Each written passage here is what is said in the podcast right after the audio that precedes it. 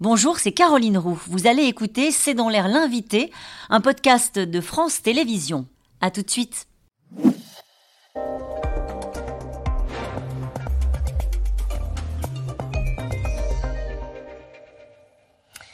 Bonsoir à toutes et à tous, bienvenue dans C'est dans l'air. Je reçois aujourd'hui euh, Damien Delceni. Bonsoir. Bonsoir. Vous êtes chef du service police-justice pour Le Parisien aujourd'hui en France et nous allons parler euh, ce soir de l'affaire Palmade. Juste un mot pour commencer. Ce sont des affaires que vous suivez depuis très longtemps euh, pour le journal. On a l'impression que dans ce dossier-là, il y a tous les ingrédients d'un drame qui à la fois émeut et révolte les Français. Effectivement, il y a une espèce de, de cocktail qui se, qui se met en place avec une personnalité connue, assez transgénérationnelle, enfin connue par, par pas mal de monde, avec déjà un côté un peu sulfureux, un peu obscur qu'on connaît déjà. Et puis vient se, vient se mettre là-dessus un accident de la route qui est aussi quelque chose d'assez concernant finalement. La sécurité routière, ça concerne tout le monde et puis euh, des victimes, et parmi les victimes, une femme enceinte, ce qui rajoute cette espèce de charge émotionnelle en plus, euh, en plus du reste. Alors nous allons voir ce que l'on sait de, cette affaire, mais d'abord je voudrais faire un point sur l'état de santé euh, des personnes qui étaient en cause dans, ce, dans cet accident sur cette D372 à Villers-en-Bière. Trois personnes percutées donc par la voiture du comédien. Sont-elles aujourd'hui sorties d'affaire Qu'est-ce que l'on sait de leur état de santé? Alors on ne sait pas tout sur leur état de santé. on sait que la maman a perdu son, son, bébé. On sait que le, le petit enfant de 6 ans qui était à l'arrière du véhicule a un gros traumatisme crânien. Il était encore dans le coma hier. Euh, les médecins sont toujours assez réservés sur le pronostic et sur les suites euh, de, de, de, de, sa convalescence quelque part. Donc voilà, on n'a pas des informations très, euh, très précises là-dessus. Ça a l'air d'être moins, moins gravissime que ça ne pouvait l'être vendredi soir, mais il y a des, des, blessures très lourdes et des conséquences qui seront et des séquelles très lourdes. Et, et, des séquelles très lourdes, notamment pour la femme qui a perdu son bébé. Je voudrais qu'on en dise quand même un mot. C'est un drame qui pose la question du statut juridique du fœtus qui n'est pas défini dans la loi comme une personnalité juridique. Alors ça paraît lunaire parce qu'on voit les, conséquences euh, de, de ce qui s'est passé dans la vie de cette femme et on peut vraiment le mesurer. Et pourtant, en termes juridiques, il y a un débat. Alors il y a un débat d'abord parce que les poursuites ne sont pas les mêmes, c'est-à-dire que si ce fœtus est reconnu comme un être vivant, euh, Pierre Palmade pourrait être poursuivi pour homicide involontaire, ce qui est un, délit plus grave que les blessures involontaires. Donc il y a un enjeu juridique derrière tout ça, il y a un enjeu de répression. Après effectivement, on découvre un peu comme tout le monde qu'il y a cette espèce de jurisprudence qui existe sur euh, un fœtus. Euh, ça, reste un fœtus, ça n'est pas un être vivant, sauf s'il a respiré au moins une fois tout seul. Donc ça c'est un petit peu à l'autopsie qu'on le saura et qu'on pourra le déterminer. Alors c'est vrai que ça peut paraître un débat un peu secondaire et un peu scientifique, mais ça, a aussi un intérêt juridique. Ça l'est pas parce que ça va conditionner la, suite des poursuites, Contre, contre Pierre Palmade. Euh, Pierre Palmade est-il euh, euh, sorti de, des services de, de soins intensifs? Est-ce qu'il a été entendu par les enquêteurs? Est-ce qu'il a pris conscience de ce qui s'est passé? Alors, il n'est plus en réanimation comme il l'était depuis le, soir des faits, depuis le vendredi. Euh, sa sœur vient de publier un communiqué il y a quelques minutes via l'AFP et, et via l'avocat pour dire que euh, voilà, pour donner quelques, non pas quelques nouvelles, mais sur le, un petit peu l'état d'esprit de Pierre Palmade euh, qui ressent de la honte et qui euh, s'apprête. Elle dit c'est ça, il a la honte de ce qu'il a fait, il réalise l'horreur, il prie pour les victimes et demande pardon au plus profond de son âme. Voilà, donc ça c'est sa première prise de parole indirecte depuis les faits. Après, sur ce qui est de son audition en tant que telle et la garde à vue qui va forcément arriver à un moment ou à un autre, en fait les enquêteurs et notamment le procureur souhaitent que cette garde à vue se fasse dans des conditions à peu près stables, c'est-à-dire que si on démarre une garde garde à vue qui dure une heure, au bout d'une heure ou deux, on dit on arrête parce que l'état de santé ne le permet pas, ça saucissonne un peu les auditions.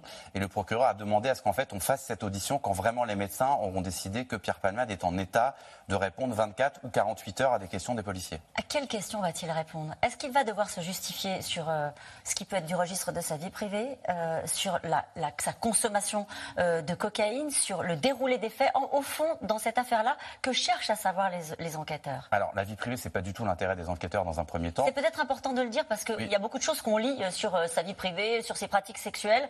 Ce euh, c'est pas du tout ce qui inquiète les enquêteurs. Non, parce que les enquêteurs, ils sont saisis, ils sont saisis d'une enquête très particulière, qui est une enquête sur un accident de la circulation, un accident de voiture. Donc effectivement, les questions qu'ils vont poser, c'est les conditions, en tout cas ce qu'il peut, ce dont il peut se souvenir des conditions de l'accident, si effectivement il s'est bien déporté, à quelle vitesse il roulait. Effectivement, la prise de stupéfiants, elle est majeure, elle est très importante, et on va forcément le questionner là-dessus, puisque c'est un des éléments objectifs et fondamentaux du dossier.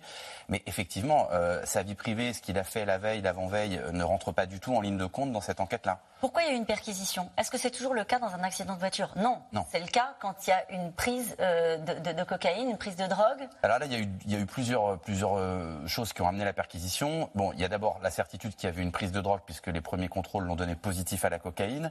Il y a aussi ces deux personnes qui l'accompagnaient dans la voiture qui ont disparu avant l'arrivée des, des, des, forces de l'ordre, des, gendarmes et des policiers. Donc il fallait les retrouver. Donc euh, comme ils avaient passé du temps chez Pierre Palmade, il était logique d'aller jeter un œil là-bas.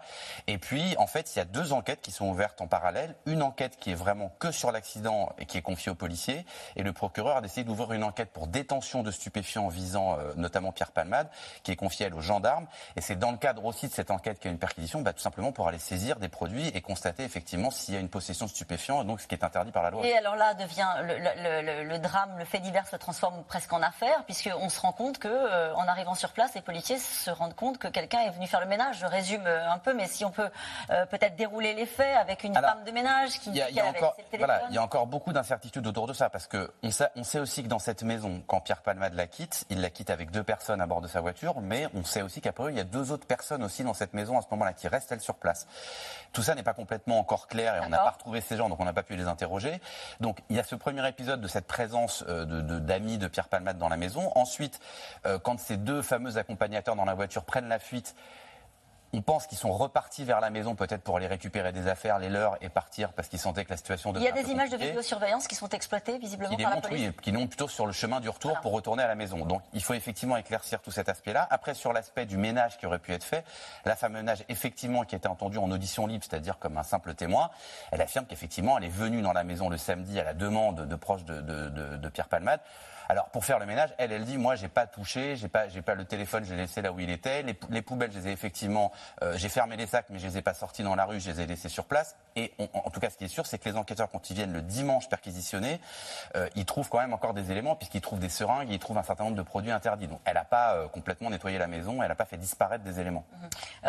ils sont en position du téléphone de, de, Pierre Palmade. Il y a des images de vidéosurveillance de ces deux personnes qui auraient pris la fuite au moment de l'accident. Il y a peu de doute sur le fait qu'ils vont les retrouver. Normalement, oui. Normalement, l'identification, elle doit être relativement simple. C'est pas, euh, voilà, a, ils ont des photos, ils auront forcément des données dans le téléphone. Alors même si les données, elles peuvent avoir aussi été euh, ou supprimées ou sur des messageries qu'on n'a pas toujours du, du, du qu'on a pas, qui ne sont pas toujours faciles à déchiffrer. Mais enfin, objectivement, ces gens-là vont être retrouvés. Et parce qu'il y a des images qui étaient dans une voiture euh, qui, a, qui, a, donc participé euh, à, au carambolage, au, drame, et avec une caméra embarquée. Ça participe surtout à l'aspect un peu, un peu irréel de cette affaire. C'est-à-dire que même les témoins ont des caméras dans leur voiture, ce qui est quand même pas très commun en France.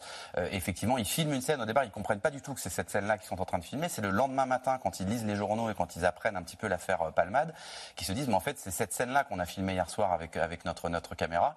Et qu'à ce moment-là, bah oui, ils se rendent au, service de police pour leur dire, bah voilà, on a des images qui peuvent peut-être vous servir. Et effectivement, sur ces images, on voit deux personnes qui, qui prennent la fuite. Il n'y a pas un traitement singulier de cette affaire et de cet accident euh, de voiture parce que c'est Pierre Palmade? Si, si, c'est pas, pas un traitement. On fait pas des perquisitions dans, dans chaque accident de voiture, donc euh, donc euh, il y a effectivement un traitement qui est, qui est particulier, mais aussi parce que on est peut-être face à une, une multitude d'infractions. C'est-à-dire il y a le côté encore une fois accident de la accident de la route, et il y a le côté euh, prise de stupéfiants, peut-être trafic de stupes que évidemment maintenant on va on va investiguer aussi. C'est ça que cherchent les enquêteurs, le trafic, la détention de stupéfiants, bah, et peut-être monter un réseau. Dans un premier temps la détention, et après s'il y a détention, bah, c'est illégal dans le cas de la oui, cocaïne. Dans le de la cocaïne, il y a peut-être d'autres produits parce que tout ce qui a été retrouvé n'a pas encore été complètement expertisé et on ne sait pas si tous les produits euh, ont encore été identifiés. Mais effectivement, si après il y a une, il y a une somme de produits interdits, quelles que soient les quantités, bah, on posera la même question en permanence qu'on pose à tous les consommateurs où l'a-t-il acheté, auprès de qui, etc. Qu'est-ce qu'il risque? Bah, il risque déjà, alors, en cas de, en cas de, de, de, de blessure involontaire, c'est quand même des années de prison, c'est 10 ans. Alors c'est beaucoup d'années, il y a très peu d'auteurs d'accidents de, de, la route, même mortels, qui vont en détention. Ça arrive de plus en plus, mais c'est quand même assez rare. Après, effectivement, il y a, vous savez, la détention, c'est il y, a des, il, y a des, il y a des conditions, il y a le trouble à l'ordre public, il y a, il y a la nécessité de ne pas réitérer l'infraction. Alors, il a un petit passé euh, au niveau des stupes, euh, Pierre Palmade, qui est connu de la justice. C'est-à-dire Il n'est pas non plus. Bah, il a déjà eu des procédures, alors qui sont pas des grosses procédures, hein, c'est pas un trafiquant de drogue, hein, mais, mais, en fait, voilà, il faut les magistrats dans ce cas-là, ils regardent un petit peu tout ça. Et après, ils regardent aussi le, le, les conséquences de l'accident. Pour l'instant, on n'a que des blessés graves, mais qui sont déjà des blessés très graves. Évidemment, si l'état de santé de, ces personnes aurait tendance à s'aggraver, forcément, les données sont plus les mêmes. Et puis, il y a, effectivement un traitement qui n'est pas forcément le traitement d'une affaire classique, c'est sûr. Et puis derrière, il y a la cocaïne avec le trafic de cocaïne. Je rappelle que vous aviez signé une enquête pour le Parisien sur un trafic qui, qui passait par des cargaisons de fret légales, donc au Havre. C'est un business évalué à 10 milliards d'euros. C'est-à-dire que cette affaire remet aussi un focus sur ce que représente la menace du trafic de cocaïne, de la consommation de cocaïne, a fortiori quand on prend le volant. Oui, parce que ce qu'on découvre, c'est que bah, beaucoup d'accidents de la route, alors on a beaucoup parlé de l'alcool ces dernières années à juste titre comme étant un des éléments majeurs dans les, dans les accidents de la route et dans les accidents graves et mortels, mais on sait aussi que le cannabis, évidemment a fortiori la cocaïne et d'autres drogues encore plus dures ou des drogues chimiques, sont aussi des facteurs aggravants maintenant dans, dans, dans les accidents. C'est une perte de vigilance, c'est une perte de contrôle. On voit bien que là, l'accident, il survient pas dans une zone très dangereuse, il survient pas parce qu'il pleut ou parce qu'il neige ou parce qu'il y a du brouillard. Il y a une visibilité qui est bonne, la route est plutôt droite, la voiture, elle se déporte. Ça veut bien dire qu'il y a un problème de vigilance Merci beaucoup Damien Delceni d'avoir été euh, mon invité. On se retrouve dans un instant avec les experts de C'est dans l'air pour évoquer euh, l'offensive de Poutine après l'Ukraine. La Moldavie, c'est une question que nous allons poser ce soir dans un instant. À tout de suite. Merci d'avoir écouté C'est dans l'air. Comme vous le savez, vous pouvez désormais écouter l'intégrale, mais aussi l'invité ou vos questions à nos experts. Tous ces podcasts sont disponibles gratuitement sur toutes les plateformes de streaming audio. Et pour le replay vidéo, c'est sur France.tv, bien évidemment. À bientôt.